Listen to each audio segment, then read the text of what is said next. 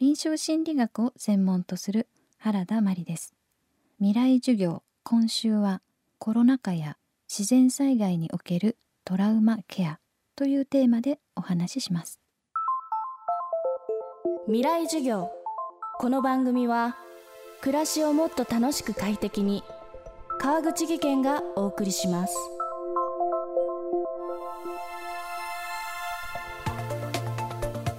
未来授業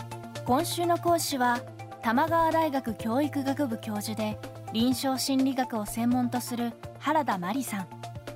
臨床心理士としては精神分析を専門とし心の専門家として心療内科の現場で働きながら1995年の阪神・淡路大震災では現地に赴き以降自然災害での心のケアにも積極的に取り組んでいます。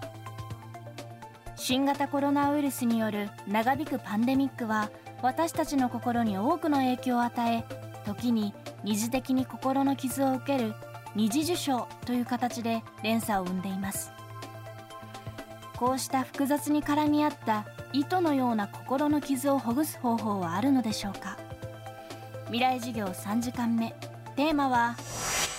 無意識によるトラウマのケア。トラウマというのは無意識によって例えば遊びとか行動に現れてくることがあるんです。阪神・淡路大震災の時には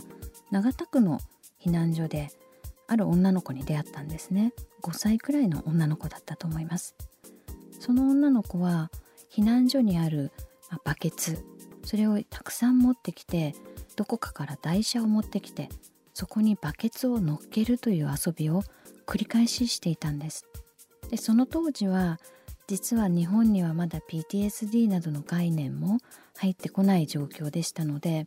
あの私自身一体これは何をしているんだろうというふうにあの思いながら見ていたんですね。でそうするとそこにお母さんらしき女性が突然こう歩いてきていきなりほっぺをこう平手打ちをして「またこんなことして遊んで!」と怒鳴られたんです。で実はこれ解説をしてしまうとこの女の子は長田区で自宅が全焼していた。その全焼した家を消そうとして一生懸命バケツで水を運ぶという遊びを繰り返しているわけです。無意識ですのでこの女の子は火を消そうと思ってやってるわけではないわけです。なんだかわからないけれどもその遊びを繰り返してしまうわけなんですね。これトラウマがあるからです。そしてお母さんはそのバケツの台車で運ぶ状況を見るとフラッシュバックが起きるんですね。ですから過剰な反応をしてしまってやめろというふうに、まあ、ぶってしまう。こういうふうなことが起きていると考えることができます。でその時にですねあの私はその場で今解説したことを伝えられなかったんです。その場では何が起きたかわからなかったんです。翌日の移動のマイクロバスの中ではっと気がついたんです。でその後悔が非常に残っている。そして東京に帰ってきましたら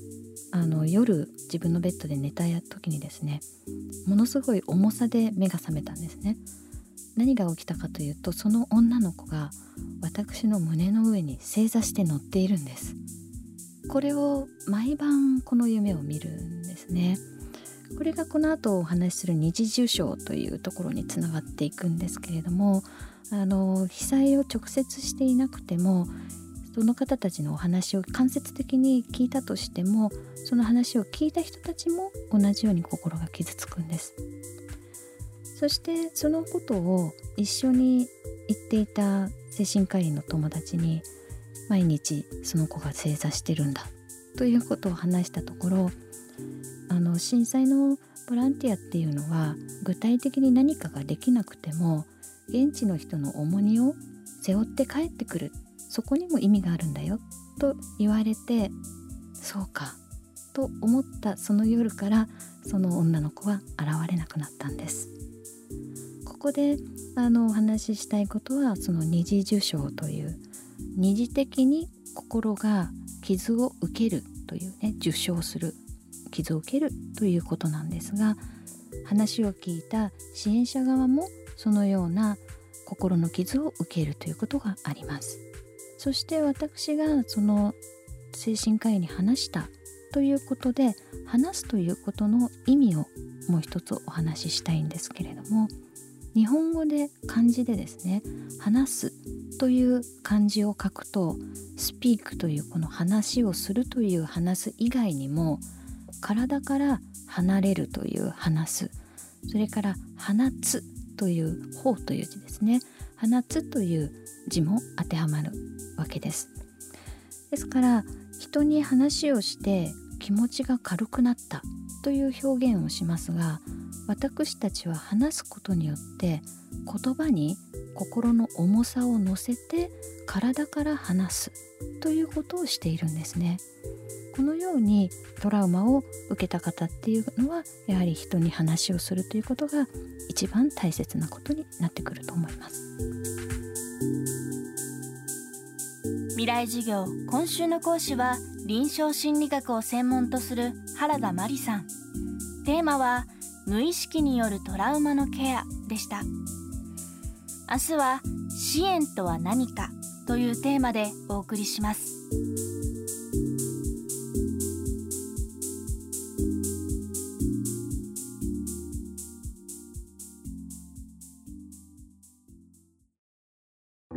川口技研。